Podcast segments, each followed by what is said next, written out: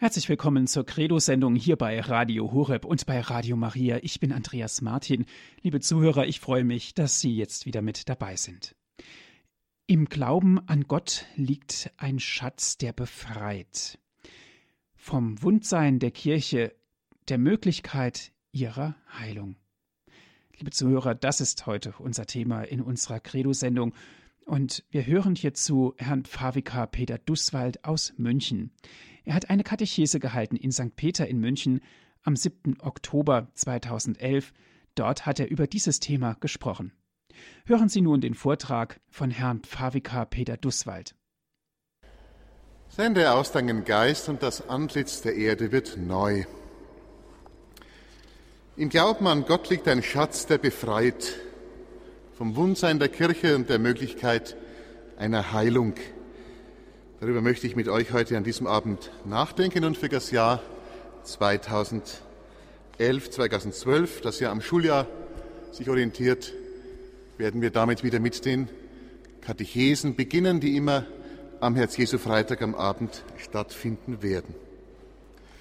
Worum es geht, ist, dass wir wieder den Glauben als Schatz entdecken, den Glauben an Gott, einen unvergleichlichen Schatz, der die Menschen frei macht dieser Schatz befreit zu einem Leben, das lebenswerter ist und schöner als ein solches, das einzig und allein von sich selber bestimmt ist und auf sich selber gestellt ist. Eine persönliche Beobachtung, die ich wiederholt gemacht habe bei Taufgesprächen. Da geht man die Tauffeier gemeinsam durch mit den Eltern und den Paten, ein Kind getauft wird. Und seit uralter Zeit in der Kirche gibt es diese Fragen, die Skutinien nach dem Bösen, dass man dem Bösen absagt und die Fragen nach dem Glauben an Gott. Und dann natürlich kommt auch dieser Ausdruck, den wir auch im Credo bekennen, da ist von der katholischen Kirche die Rede als der heiligen katholischen Kirche. Ja, wir wissen es, von der Kirche wird ausgesagt, dass sie heilig ist. Von jeher lebt die Kirche in einer eigentümlichen Spannung. Die Spannung kommt zuerst einmal daher, dass Gott und Welt verschieden sind. Und diese Verschiedenheit wird auf ganz verschiedene, auf unterschiedliche Weise zum Ausdruck gebracht. Da heißt es im Bekenntnis, Gott ist groß, unfassbar groß. Er ist unbegrenzt, er ist unendlich, er ist ewig. Und die Schöpfung, so gewaltig die Dimensionen des Weltalls auch vielleicht sein mögen, die Physik-Nobelpreisträger in diesem Jahr sind ja dafür geehrt worden, dass sie erforscht haben, wie sich das Weltall ausdehnt, immer schneller. Diese Schöpfung ist trotzdem immer noch etwas winzig Kleines gegenüber dem, von dem her alles kommt. Ein Nichts verschwindend. Die Schöpfung begrenzt, endlich, zeitlich, klein. Die Schöpfung ist entstanden und sie vergeht, sie entwickelt sich. Gott ist ewig, er bleibt, er dauert. Gott und Welt sind verschieden. Der christliche Glaube bekennt, Gott hat die Kirche in die Welt hineingestiftet durch seinen Sohn Jesus Christus. Die Kirche gehört zur Schöpfung, zu dieser Welt und ist doch von Gott gewollt und gestiftet. Daher kommt auch diese Spannung zwischen dieser geistlichen Dimension, die die Kirche hat, und dieser irdischen. Wir haben noch gut in den Ohren, was Papst Benedikt bei seiner Predigt in der Eucharistiefeier im Olympiastadion in Berlin gesagt hat. Er sagt, manche bleiben mit ihrem Blick auf die Kirche an ihrer äußeren Gestalt hängen. Dann erscheint die Kirche nur mehr als eine der vielen Organisationen innerhalb einer demokratischen Gesellschaft, nach deren Maßstäben und Gesetzen dann auch die so sperrige Größe Kirche zu beurteilen und zu behandeln ist. Wenn dann auch noch die leidvolle Erfahrung dazukommt, dass es in der Kirche gute und schlechte Fische, dass es Weizen und Unkraut gibt und der Blick auf das Negative fixiert bleibt, dann erschließt sich das große und schöne Mysterium der Kirche nicht mehr. Es ist genau von dieser Spannung die Rede, die ich angesprochen habe. Wenn es stimmt, dass Gott Menschen geschaffen hat, dass er sie sich selber Gott ähnlich gemacht hat, wenn er ihnen etwas in die Hände legt und anvertraut, weil er ihnen zutraut, dass sie etwas weiterentwickeln, weitertragen, dass sie mithelfen, dass es sich entfaltet, dann ist das nur denkbar, wenn dieser Gott sich auch zurücknehmen will, wenn er Gott Menschen etwas machen lässt und darauf vertraut, dass Geschöpfe sich an ihn wenden und sich helfen lassen, wenn sie bei einer Aufgabe an Grenzen stoßen. Aus der Botschaft des Neuen Testamentes wissen wir, dass der Kern von Sünde nicht so sehr schlechte Taten sind, die jemand begeht, sondern vor allem anderen das, dass Menschen eben nicht bereit sind, dass sie sich helfen lassen, weil sie alles selber machen wollen, weil sie self-made men sind. Auch das hat Papst Benedikt angesprochen bei der Vesper in Freiburg.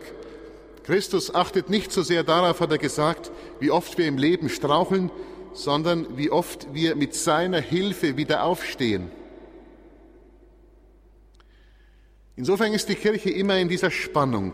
Sie ist von Gott her heilig und doch auch zugleich sündig, von den sündigen Menschen her, denen sie Gott anvertraut hat.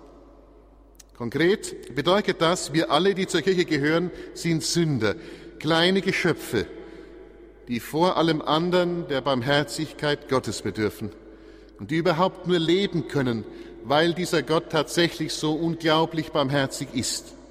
Das gilt für uns alle, so wie wir da sind. Auch dann, wenn wir uns redlich um ein Leben nach den Geboten Gottes bemühen. Gerade im vergangenen Jahr ist uns diese sündige Seite der Kirche durch viele Berichte über Missbrauch und andere Missstände drastisch vor Augen geführt worden. Unsere Kirche hat gravierende Wunden. Sie leidet unter der Macht, die von sündigen Menschen ausgeht. Es ist etwas, was die Kirche entstellt. Man hat Papst Benedikt vorgeworfen, dass er sich zu diesen Missbrauchsskandalen in Deutschland nicht geäußert hat. Wer sowas sagt, hat nicht genau hingehört. Er hat gesagt, der christliche Glaube ist für den Menschen alle Zeit und nicht erst in der unsrigen ein Skandal. In Freiburg in der Konzerthausrede, in der großen. Dass der ewige Gott sich um uns Menschen kümmern, uns kennen soll, dass der Unfassbare zu einer bestimmten Zeit an einem bestimmten Ort fassbar geworden sein soll, dass der Unsterbliche am Kreuz gelitten haben und gestorben sein soll, dass uns Sterblichen Auferstehung und ewiges Leben verheißen ist, das zu glauben, ist für die Menschen allemal eine Zumutung. Dieser Skandal, der unaufhebbar ist, wenn man nicht das Christentum selbst aufheben will, ist leider, ist leider gerade in der jüngsten Zeit überdeckt worden von den anderen schmerzlichen Skandalen der Verkünder des Glaubens. Gefährlich hat Papst Benedikt gesagt, gefährlich wird es, wenn diese Skandale an die Stelle des primären Skandalon des Kreuzes treten und ihn dadurch unzugänglich machen, also den eigentlichen christlichen Anspruch hinter der Unbotmäßigkeit seiner Boten verdecken. So Papst Benedikt vor kurzem im Konzerthaus in Freiburg. Dass die Kirche nicht die einzige Gesellschaftsform ist, bei der Wunden sind und sicherlich auch nicht die, die die meisten Wunden hat. Wenn wir jetzt an so gravierende Dinge wie Missbrauch denken, das ist sicherlich richtig und das dürfen wir auch immer wieder betonen. Aber uns soll klar sein, wenn der moralische Anspruch von Jesus Christus her bei uns nicht noch einmal ein anderer wäre als bei einem Sportverein oder einem weltlichen Internat, dann hätten wir nicht viel verstanden von dem, was Jesus Christus gewollt hat. Bei euch soll es nicht so sein. Das gilt nicht nur für die Gier nach Macht und Ämtern und Einfluss und Geld, das gilt für das ganze Zusammenleben von Menschen in der Kirche, das auf die Gemeinschaft der Menschen mit Gott hinweist. Er, Christus, sendet den Heiligen Geist, der das Haus aufbaut und es zusammenhält. Dieser Geist ist eine Kraft, die von Gott selber kommt. Etwas Unvergleichliches. Es ist die Kraft, von der her letztlich alles kommt, ohne die überhaupt nichts da wäre in dieser Welt. Wir nicht und nichts anderes. Dass in der Kirche Göttliches und Menschliches zugleich und nebeneinander da ist, ineinander geradezu auch verwoben zu sein scheint, und dass Menschliches immer wieder krass hinter dem zurückbleibt, was ihm eigentlich am Guten möglich wäre, das ist nichts Neues. Große Heilige haben sich zu diesem Thema geäußert. Es gibt ein Werk, ich glaube drei Bände sind es, das sich ausdrücklich mit der Kirchenkritik großer christlicher Mystiker beschäftigt. Darunter sind so große Heilige wie Hildegard von Bingen, Teresa von Avila, Johannes vom Kreuz, Franz von Assisi. Die haben auf diese Wunden der Kirche, die von Sünde und Schuld und Gier und Unfähigkeit herkommen, überdeutlich hingewiesen. Die haben das gesehen. Es war voll bewusst. Ohne den Mut, dass wir uns das klar machen, dass wir uns dieser Wahrheit stellen, ohne dass wir auf die Wunden, auf das Kranke an der Kirche hinschauen, an dem sie leidet, werden wir uns nicht in die Richtung bewegen, dass wir einen Weg herausfinden aus dem und hin zu dem, was die Kirche wieder ihrer Kraft und Schönheit näher bringt, die sie von Jesus Christus, vom Herrn, eigentlich haben soll. Das heißt nicht, dass es nicht immer sündige Menschen sind und sein werden, die in der Kirche zusammen sind und denen diese Kirche als organisierte Gemeinschaft in dieser Welt auch anvertraut ist. Aber doch so, dass die Kirche auch von Menschen mit einem guten Willen, die ihr selber nicht angehören, die von außen auf sie hinschauen, als etwas zu erkennen ist, was in der Welt etwas Gutes ist, etwas, das ansprechend ist und nicht nur oder primär von dem bestimmt ist, was belastend und bedrückend und schlecht ist. Schauen wir auf einige der Wunden noch genauer hin, denen die Kirche leidet, und halten wir Ausschau nach Heilmitteln, die sie wieder gesünder werden lassen und zu einer Schönheit zurückfinden lassen, die Jesus Christus für sie gewollt hat. Vor allem das letzte Jahr ist ein sogenanntes Annus Horribilis gewesen für die Kirche, gerade in Deutschland ein Schreckensjahr für die katholische Kirche in Deutschland. Ich weiß noch, dass ich mit einem Priester aus der Diözese Mainz, ungefähr acht Jahre werden das jetzt her sein, über die schwere Krise der Kirche in Amerika geredet habe. Da gibt es einige Diözesen, in denen in einem Zeitraum von 30 Jahren tausende Fälle, pro Diözese wohlgemerkt, von Missbrauch und sexueller Gewalt gegen Kinder und Jugendliche vorgekommen ist. Große Diözesen sind das wie Boston an der Ostküste oder Los Angeles im Südwesten in Kalifornien. Und ich habe damals gesagt, ja, relativ naiv, ich kann mir gar nicht erklären, wie sowas, ja, wie es zu sowas kommen kann. So eine geballte Zahl. Es ist ja gerade so, wie wenn die Kirche da ein Magnet gewesen wäre für Menschen, die sexuelle Probleme haben und gestört sind, dass sich die dieses Amt gewählt haben, um sich da ausleben zu können. Dann hat dieser Priester gesagt, warte nur, auch bei uns gibt es da noch einiges, was schlummert, da kommt noch bei uns einiges hoch, was bisher nicht bekannt ist. Auch wenn es nicht so gravierend gewesen ist wie da, aber wir wissen, er sollte Recht behalten.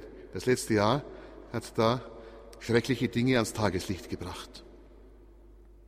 Priester, Ordensleute, andere Mitarbeiterinnen und Mitarbeiter von kirchlichen Einrichtungen haben sich an Jugendlichen und an Kindern vergangen. Manche haben schwere Sünden begangen und haben es, was besonders verwerflich ist, ausgenützt, dass Menschen ihnen besonders anvertraut gewesen sind, die sich nicht haben wehren können. Und so wurde den Seelen von Menschen gravierende, schwerste Wunden zugefügt. Dass sexuelle Gewalt gegenüber Kindern und Jugendlichen zum Schlimmsten gehört, was Menschen überhaupt einander antun können, das brauche ich hier gar nicht weiter zu vertiefen. Wenn die öffentliche Aufmerksamkeit hier für die Kirche eine große Belastung gewesen ist für uns alle, und das war es, dann ist es auch ganz gut, wenn wir das so, wie es der Wiener Erzbischof Schönborn getan hat, uns auch immer wieder versuchen, etwas von dem klarzumachen, was für Schmerzen die Opfer erlitten haben, die sie bis heute teilweise auch noch prägen. Und wir sollen uns auch klar machen, dass das Ergebnis dieser Aufmerksamkeit mit diesen schlimmen Folgen auch das gewesen ist, dass durch dieses gesteigerte öffentliche Bewusstsein für diese Art von sexueller Gewalt heute auch gilt, dass es schwerer ist für Täter, für mögliche Täter, dass sie sich mit ihren entsprechenden Absichten Kindern nähern. Und das ist eindeutig auch etwas Gutes.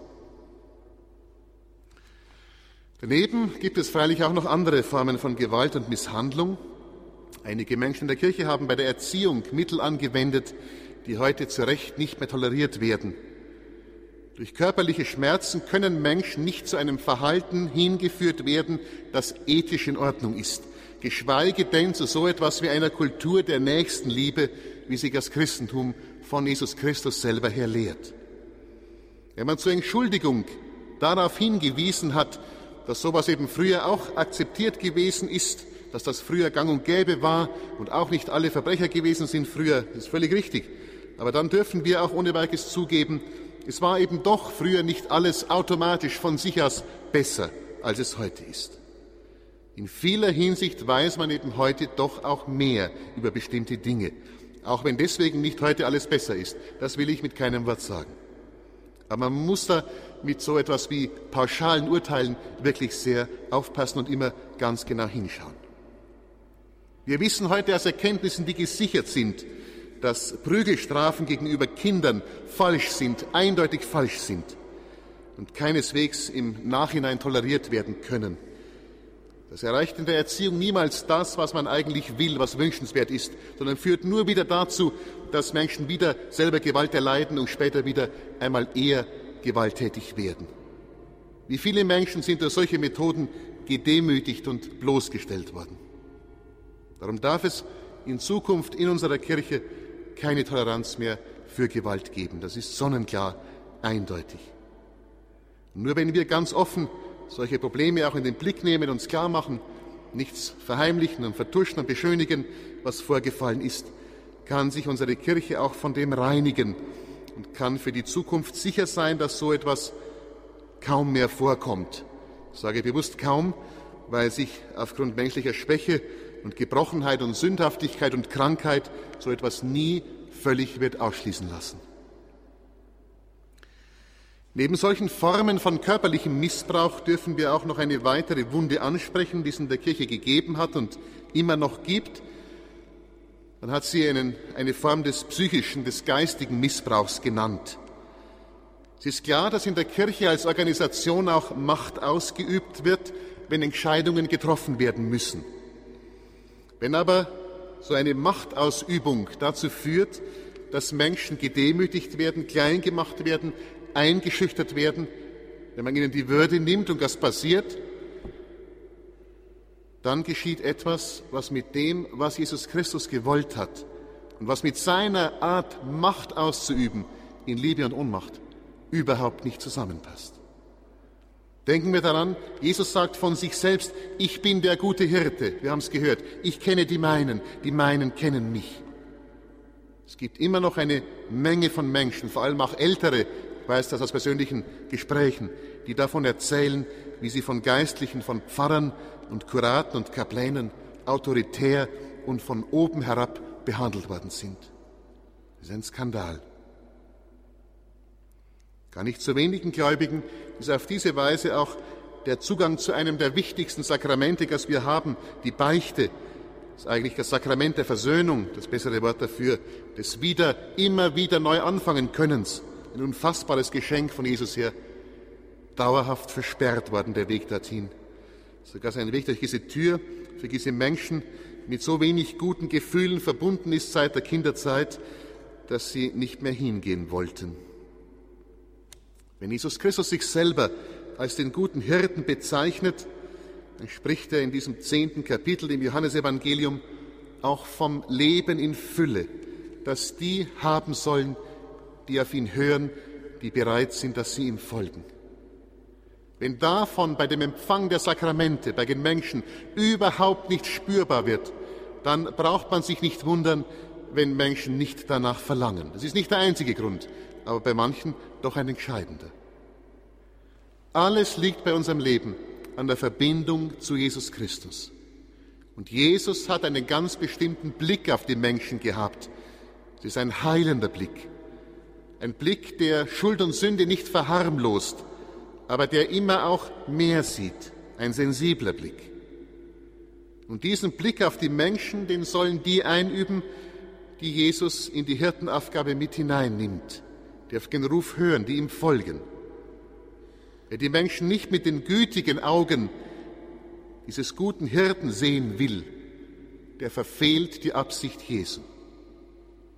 Nur wenn wir versuchen als Gläubige die ein bewusstes christliches Leben führen wollen, dass wir diesen heilenden Blick Jesu einüben und die Menschen mit dem Blick anschauen, der am Blick Jesu orientiert ist, werden wir fähig, dass wir den Menschen etwas von dieser Fülle des Lebens vermitteln, die immer auch mit Freude verbunden ist, die vom Herrn selbst kommt. Ja, christliches Leben hat immer auch Platz für Freude.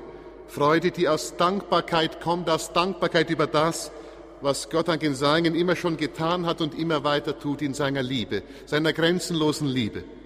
Christliches Leben in der Kirche ist immer ein Leben in der engen Verbindung zum Herrn, zum Jesus Christus. Schauen wir noch auf eine weitere Wunde ganz kurz hin, die die Kirche bedroht, an der die Kirche leidet. In dem Bereich des Glaubens nehmen wir wahr, dass Menschen nicht mehr wissen heute über weite Strecken, auch gläubige Menschen, Menschen guten Willens, wie wir sagen, die in der Kirche sich engagieren wollen, was sie überhaupt glauben sollen. Es sind Katholiken, die auch am Leben der Kirche teilnehmen, ganz selbstverständlich. Auch die wissen heute über weite Strecken nicht mehr richtig, was im christlichen Glauben wichtig ist, was da gilt, was ich eben nicht weglassen kann oder persönlich so einfach uminterpretieren kann, wenn ich noch so etwas wie ein katholischer Christ, eine Christin sein will. Worum es hier geht, ist so etwas wie ein Kern von katholischer Identität in der Lehre und im gelebten Glauben. Und das sieht es nicht nur bei Jugendlichen, brauchen wir uns nicht täuschen, verheerend aus. Viele Katholiken stellen sich heute selber zusammen, und zwar ausschließlich selber, was sie glauben wollen und was nicht. Und das ist eben dann auch das, was für das eigene Leben gilt. Punkt um, basta. Dazu muss man sagen, natürlich muss ich mir selber innerlich aneignen, was ich für mein Leben als wesentlich annehme, woran ich mein Herz hänge, was ich glauben will. Glauben heißt ja nicht nur Sätze auswendig sagen und bejahen, sondern hat mit Vertrauen zu tun. Aber ich darf mir eben auch etwas sagen lassen, und ich darf dabei auch zugeben, dass ich mich mit einigen Dingen schwer tue. Doch wenn ich von vornherein sage, was in Glaubensdingen gilt, das bestimme einzig und allein ich, das führt ins Chaos.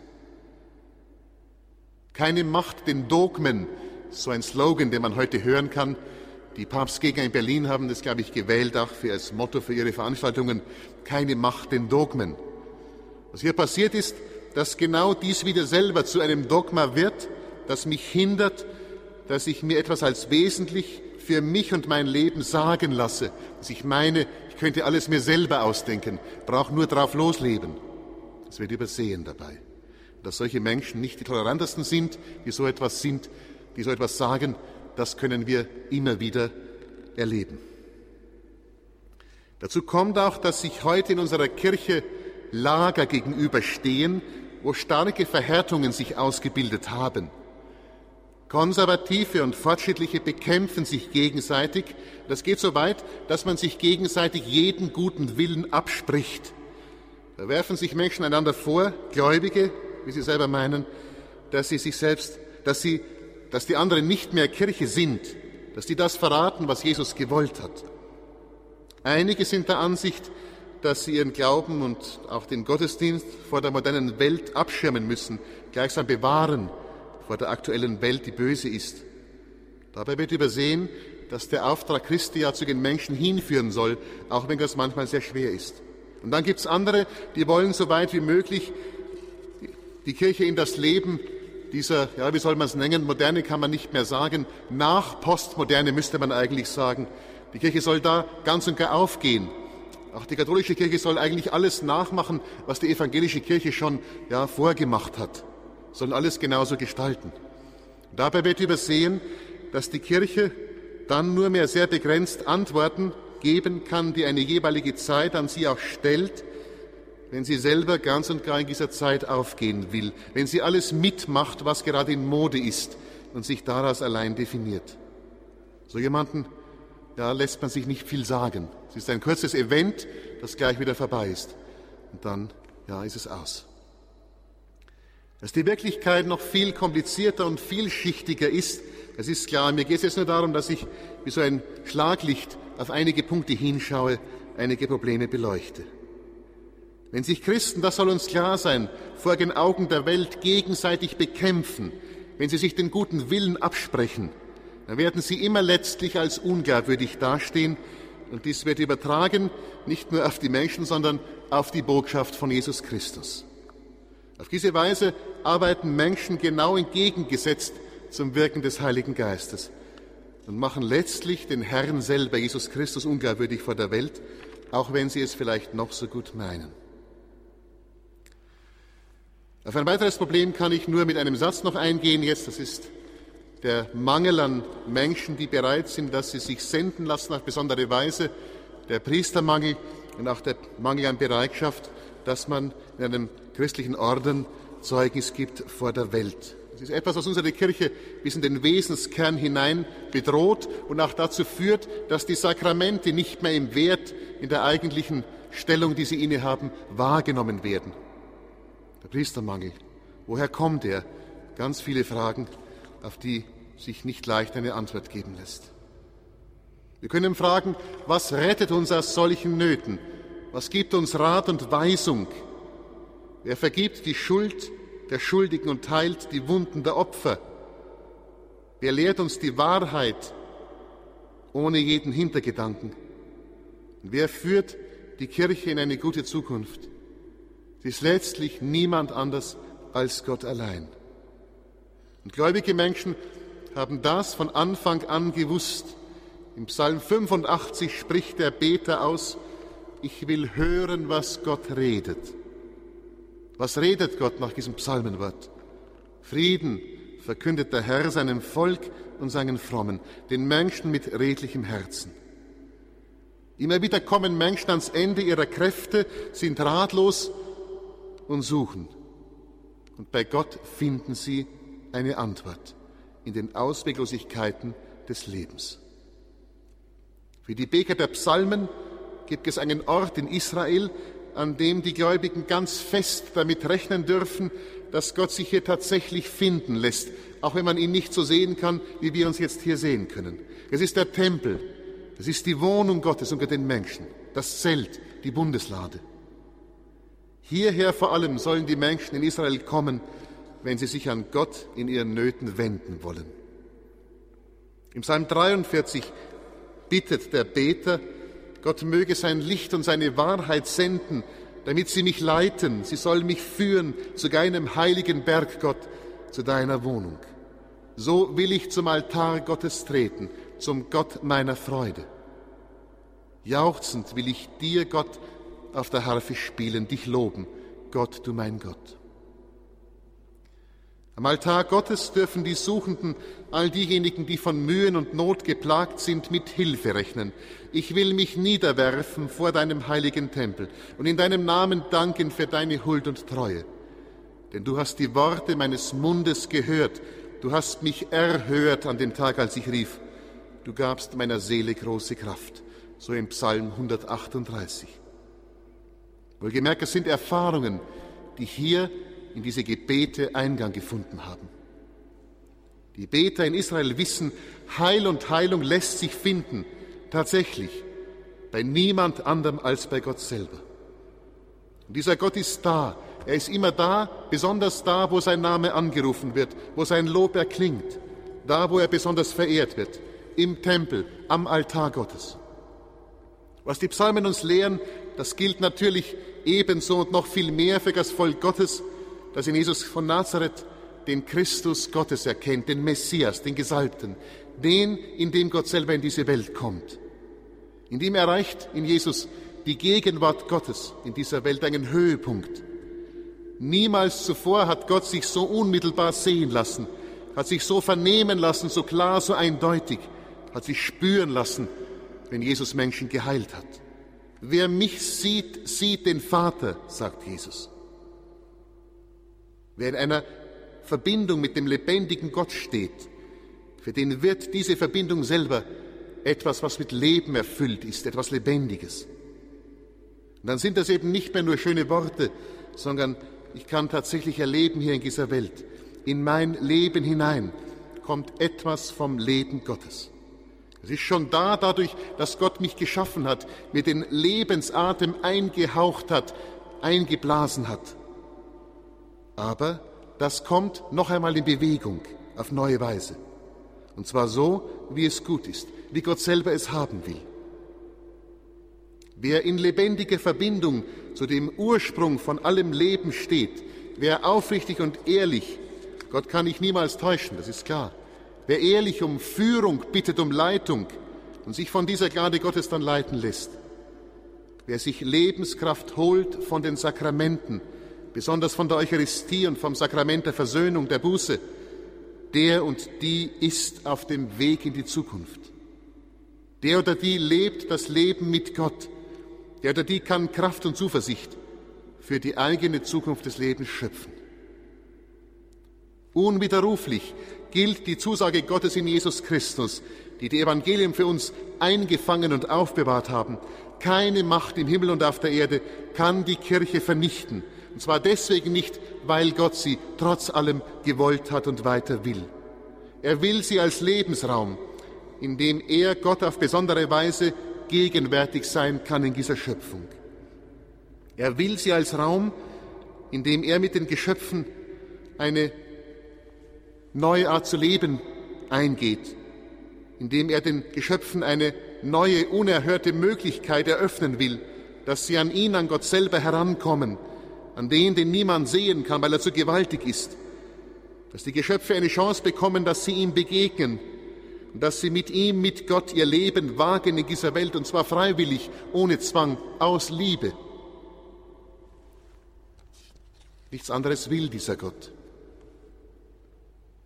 Wir können uns fragen, wie können wir bei uns einen Boden dafür bereiten, dass die Kirche Jesu Christi wieder mehr zu einem Ort der Einladung Gottes an seine Geschöpfe wird. Es ist wahr, was eine Präfation im Hochgebet bekennt, wenn sie sich an Gott Vater wendet und betet, du bedarfst nicht unseres Lobes. Es ist ein Geschenk deiner Gnade, wenn wir dir überhaupt danken können. Nein, Gott braucht unser Beten und unsere Gottesdienste nicht, schon gar nicht dann nicht, wenn sie lieblos gefeiert werden, ohne Freude und Begeisterung. Sein Lob singen die Engel am Thron des Allerhöchsten, so wie es uns der Prophet Jesaja verkündet. Aber wir, wir singen es, die den Gottesdienst brauchen, indem letztlich wir gar nichts und Gott alles tut für uns, was er tun kann, weil er jeden und jede unvorstellbar lieb hat. Gottesdienst ist im, eigentlich immer, im Eigentlichen immer Dienst Gottes für uns. Was hier geschieht, passiert zum Heil für die ganze Welt. Ob das allen Geschöpfen bewusst ist oder nicht, das spielt keine Rolle. Ohne diesen Dienst Gottes an seiner Schöpfung, ohne diese Nähe Gottes, wäre alles augenblicklich aus. Nimmst du ihnen den Atem, so schwinden sie hin und kehren zurück zum Staub der Erde, bekennt der Psalm. Man muss sich das immer wieder klar machen, was das eigentlich bedeutet. Gott, der von dem her alles kommt, der alles geschaffen hat, im Vergleich zu dem das ganze Universum, das sich angeblich immer mehr und immer schneller ausdehnt, im Vergleich zu dem das alles wie ein verschwindend kleines Nichts ist, nicht einmal ein Staubkorn, dieser Gott kommt zu uns und ist da für uns. Und er dient uns, er bedient uns. So wie eine gute Mutter, die für ihre Kinder da ist und den Kindern gibt, was sie brauchen. Sie ernährt, sie pflegt und behütet, in der Nacht am Bett wacht, wenn eines der Kinder krank ist. In jeder heiligen Messe, jeder Eucharistie kommt Gott zu uns in Jesus Christus. In den Worten der Heiligen Schrift, die von hier verkündet werden, spricht er zu uns. In den gewandelten Gaben von Brot und Wein schenkt sich uns Gott in Jesus Christus und mit ihm schenkt er uns Anteil an seinem göttlichen Leben, damit wir etwas von diesem göttlichen Leben in uns haben als Quelle der Kraft, die niemals ausgeht. Wir können das auch auf Gott den Dreifaltigen beziehen, können es vegetarisch aussagen, können sagen, der Vater schenkt uns seinen Sohn. Das geschieht nicht mehr so wie damals in Bethlehem an Weihnachten, sondern so, dass Jesus gegenwärtig wird in der Schale, in der Hostienschale und im Kelch, in den gewandelten Gestalten von Brot und Wein. Wer von diesem Brot isst, hat das ewige Leben, der stirbt nicht. der ist schon hinübergegangen in die Ewigkeit hier und jetzt. Wer von diesem Brot isst, hat das ewige Leben, sagt Jesus. Wenn wir solchen Gedanken nachgehen, die ein wenig meditieren, dann können wir verstehen, warum die Alten, Ignatius von Antiochien etwa, diese eucharistischen Gaben als Pharmakon Athanasias, als Arznei bezeichnet hat, die Unsterblichkeit schenkt, als Gegengift gegen das Urgift, das alles bedroht, den Tod in dieser Welt. In der Feier der heiligen Messe dürfen wir nichts weniger als die Wahrheit Gottes erfahren, den Grund, von dem her wir kommen und alles andere kommt. Damit verbunden ist Ermutigung und ist die Kraft, dass wir auch anders leben, als es viele Menschen in dieser Welt normalerweise tun. Wie die Menschen, die Jesus heilt, darf ich immer wieder auch mit ihm gemeinsam ein neues Leben beginnen, dann, wenn ich beim Herrn bin, wenn er mich berührt, in der Versöhnung, in der Eucharistie. Wie dieser blinde Bettler Bartimäus darf ich lernen, dass ich mit neuen Augen sehe, dass ich sehe, wer um mich herum ist, meine Mitmenschen neu sehe, die Gesellschaft, die Natur, die Schöpfung, die Gott gemacht hat, wie mich, ja die ganze Welt darf ich mit neuen, mit anderen Augen sehen lernen. Dieses neue Sehen, das der Herr schenkt, diese neue Sensibilität, ist deswegen etwas so Ungeheures, auch wenn das im Alltag nicht immer besonders bewusst wird, weil es eben etwas an sich hat, was zu Gott selber gehört, was ihm Gott eigen ist. Hier kommt noch einmal besonders etwas von dem zum Ausdruck, was damit gemeint ist, wenn wir sagen, Gott hat sich selbst, hat uns sich selbst, hat uns sich Gott ähnlich gemacht. Und Gott will uns sich immer noch ähnlicher machen.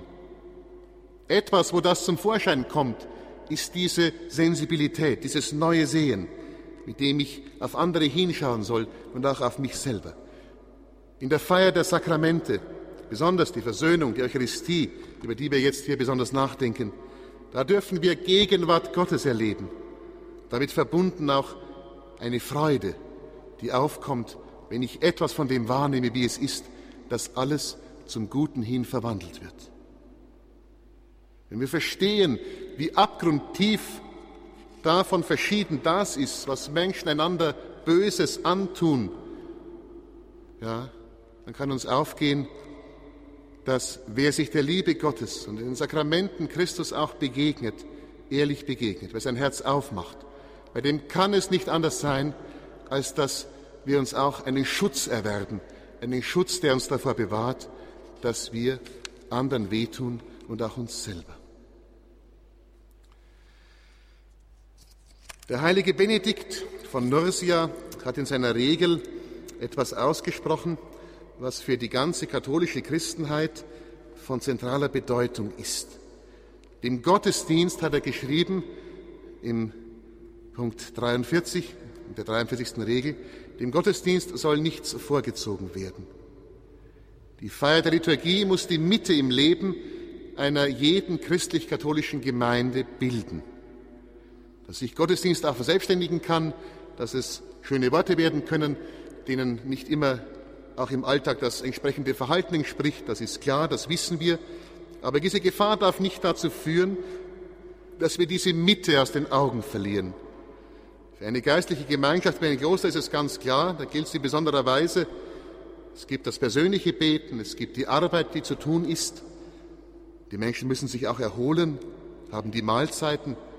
Aber die Mitte von diesem ganzen Leben, die ist die Versammlung zur heiligen Feier da wo der Name Gottes angerufen wird und Gott gegenwärtig ist und Menschen die Chance bekommen, dass sie sich der Gnade Gottes öffnen, die Nähe Gottes in besonderer Weise erfahren können, da passiert etwas Großartiges. Und im Grunde gilt das nicht nur für besonders Berufene, sondern für jeden Gläubige, für jeden Gläubigen, jede Gläubige. Glaube lässt sich nur in Gemeinschaft richtig leben. Und darum ist es unverzichtbar, für eine Erneuerung der Kirche, für ein Gesundwerden, für die Heilung der Kirche, dass wir mit aller Entschiedenheit zu Jesus Christus zurückkehren, da wo er sich finden lässt, in den Sakramenten. Richten wir unseren Blick auf das hin, was das spezifisch Christliche, gerade auch das Katholische ist. Das, was uns von allen anderen Gemeinschaften unterscheidet. Und das ist eben diese Feier der Sakramente, besonders Eucharistie und Buße und Versöhnung. Wenn wir Gottesdienst feiern dürfen, dann geschieht vor allem Dienst Gottes an uns, haben wir vorher gesagt. Aber uns ist doch diese Form anvertraut, dieser Raum, in dem Gott an uns handeln, in dem er uns bedienen will, in dem er für uns da sein will. Je sorgfältiger wir die Feier der Sakramente vorbereiten, je ernster wir das nehmen, je begeisterter wir Gottesdienst feiern, umso mehr bereiten wir einen würdigen Raum dafür, dass Gott durch Jesus Christus im Heiligen Geist kommt, dass er uns berührt, dass er an uns handelt und uns verwandelt. Nur wenn andere das auch irgendwie mitbekommen, wenn man das merkt, dass uns die Schönheit unserer liturgischen Feiern so wichtig ist wie kaum etwas anderes im Leben, dass das ganz oben in unserer persönlichen Wertschätzungsskala rangiert, dann gehen wir wirklich angemessen damit um. Es ist das Kostbarste, was uns anvertraut ist. Ein Bischof hat das einmal so zum Ausdruck gebracht, hat gesagt, Gott ist nicht nur die Liebe selbst, sondern er ist auch unendlich schön. So wunderschön, dass sich sein Geschöpf Mensch eine ganze Ewigkeit an ihm nicht satt sehen kann. Ein Strahl dieser Schönheit muss sich auch in der gottesdienstlichen Feier in unseren Kirchen hineinsenken und die Welt, wie sie ist, mit all ihren Sünden, Bedrängnissen und Nöten, in einem neuen Licht, im Licht Gottes erstrahlen lassen. Nicht wenige, die heute in der Kirche eine besondere Verantwortung tragen, fühlen sich herausgefordert, dass sie aktiv werden, dass sie tätig werden. Manche meinen, dass man den Missständnissen, von denen wir jetzt einige hier etwas näher bedacht haben, dass man dem damit begegnen muss, dass man wie in einem Unternehmen so ähnlich mit organisationstheoretischen, mit psychologischen, mit soziologischen Methoden etwas ändert, dass man da Strukturen umorganisiert. Man hat Strukturen im Blick und meint, dass wenn man da etwas ändert, quasi automatisch alles andere auch besser wird. Dazu müssen wir sagen und haben wohl in den Ohren, was uns Papst Benedikt auch gesagt hat in Freiburg, natürlich sollen wir zeitgemäße Methoden anwenden, dass wir auch strukturell etwas verbessern. Wenn man das ganz ausblenden würde, dann würde man ja sich von der aktuellen Zeit abschneiden. Aber viel wichtiger noch ist das, was man unter dem Stichwort einer inneren Umkehr in den Blick nehmen kann. Nur wenn es gläubige, wirklich gläubige Menschen gibt, die Christus eine Chance geben, dass er das tut, was er tun will, dass er ihnen begegnet, dass er kommt, uns berührt. Nur wenn Menschen sich im Glauben wieder neu zum lebendigen Gott bekennen, sich zu ihm hinwenden, dann wird sich tatsächlich etwas zum Guten ändern in der Kirche und überhaupt. Einen Ort, wo Gott sich finden lässt, wenn ich mich zu ihm hinwenden will, habe ich versucht, dass ich mit euch näher betrachte jetzt hier in der Feier der heiligen Geheimnisse, wie das die Alten genannt haben, können wir Gott begegnen, dem, der allein Hilfe bringen kann, von dem wir alles erwarten dürfen, von dem wir letztlich niemals enttäuscht werden. Von ihm, von Gott her, kommt im Heiligen Geist das Licht, das uns sehen lässt, worauf es ankommt, das uns sehen lässt, was wahr ist. Die Wahrheit auch zählt dazu, dass wir immer schwache, kleine, sündige Menschen sind, die sich oft überschätzen, die aber dennoch unendlich gewollt und angenommen und geliebt sind von dem Gott, der alles gemacht hat, dem keiner und keine von uns gleichgültig ist. Dazu zählt auch die Wahrheit, dass der andere, die andere zusammen mit mir von Christus erlöst werden will und mit mir gemeinsam einmal die Freuden des Himmels in Gottes Gegenwart teilen soll. Etwas, was uns nicht leicht fällt, im Glauben auch anzunehmen. Dazu zählt auch die Wahrheit, dass gerade in der Feier der Sakramente etwas von dem zum Vorschein kommt, was der Schöpfer für seine Schöpfung gewollt hat von Anfang an, ihre höchste Würde und Schönheit. Vergessen wir niemals die Sakramente, ja Gott selber in den Sakramenten will uns stark machen. Er will uns davor bewahren, dass wir einander Böses antun. Im Glauben an Gott ist uns ein Schatz in die Hände gelegt, im Vergleich zu dem alles andere nebensächlich und unbedeutend ist. wenn wir etwas von dem Wert dieses Schatzes unseres Glaubens erfahren, wenn wir etwas davon spüren, was da für eine befreiende Kraft drin steckt, dann kann für andere Menschen im besten Fall auch etwas von unserer Begeisterung spürbar werden, die niemand so sehr verdient wie Jesus Christus, unser Herr. Im Glauben an Gott liegt ein Schatz, der befreit. Das war das Thema, mit, über das ich mit euch ein wenig nachdenken wollte am Beginn dieser Katechesen in diesem Jahr 2011, 2012. Es geht darum, dass wir diesen Glauben an Gott wieder als einen Schatz entdecken, einen unvergleichlichen Schatz, der uns Menschen frei macht. Dieser Schatz, der zu einem Leben befreit, das eben doch schöner ist als ein solches, das einzig und allein alles sich selber nur verdankt glaubt. Letztlich ist dieser Schatz des Glaubens, der gefunden werden will, Gott selber. Dieser Gott will in unserer Welt gegenwärtig sein. Und er hat die Kirche gewählt als einen Ort, in dem er in besonderer Weise da sein will. Das vergessen wir meistens im Alltag. In der Kirche als Gemeinschaft derer, die um Jesus Christus versammelt sind, die Gott loben, ihn preisen, da ist Gott wirklich da, da ist er gegenwärtig. Wenn wir die Bereitschaft aufbringen, dass wir auf Gott hören, wenn wir uns von Gott aufbauen lassen, Sie merken, da klingen schon Kirchweih jetzt an, zu einer lebendigen Gemeinschaft, einem lebendigen Haus aus lebendigen Steinen, dann dürfen wir auch sicher sein, er heilt die Wunden, die wir an der Kirche wahrnehmen, unter denen wir auch leiden. Er heilt alle Wunden, im Großen und im Kleinen. Er will auch bei mir da sein, will meine ganz persönlichen Wunden heilen, wenn ich sie ihm entgegenhalte, wenn ich ihn an mich ranlasse. Dieser Gott führt mich zu einem Leben, wie es besser nicht sein kann, zu einem Leben in der Gemeinschaft mit ihm und mit seinen Geschöpfen. Es ist nicht nur irgendwie ein gutes Leben unter vielen anderen, sondern das ist das wahre Leben, das der Gott, der alles geschaffen hat, für die gewollt hat, die er gemacht hat, von Anfang an.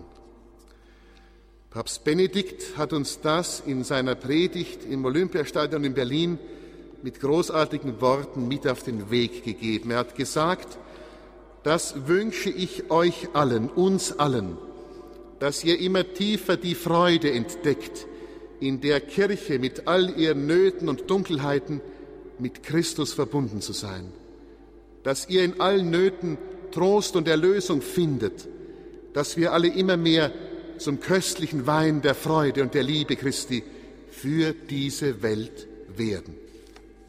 Amen. Sie hörten einen Vortrag von Herrn Pfarrvikar Peter Dusswald aus München. Er hat ihn gehalten im Rahmen der St. Peter Katechese im Oktober 2011 mit dem Thema Im Glauben an Gott liegt ein Schatz, der befreit vom Wundsein der Kirche und der Möglichkeit ihrer Heilung. Liebe Zuhörer, wenn Sie gerne diesen Vortrag noch einmal hören möchten, bestellen Sie sich einen CD-Mitschnitt. Die Sendung wurde für Sie aufgezeichnet und auf CD gebrannt.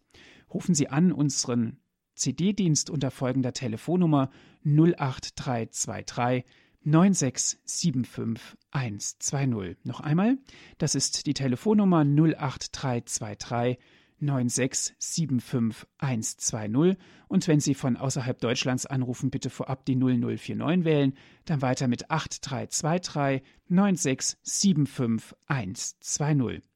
Viele Informationen gibt es auch auf unserer Internetseite www.hure.org. Dort gibt es die Sendung auch zum Herunterladen auf Ihrem Computer. Dankeschön fürs Zuhören und ich wünsche Ihnen noch von Herzen einen gesegneten Abend. Alles Gute sagt Ihnen Ihr Andreas Martin.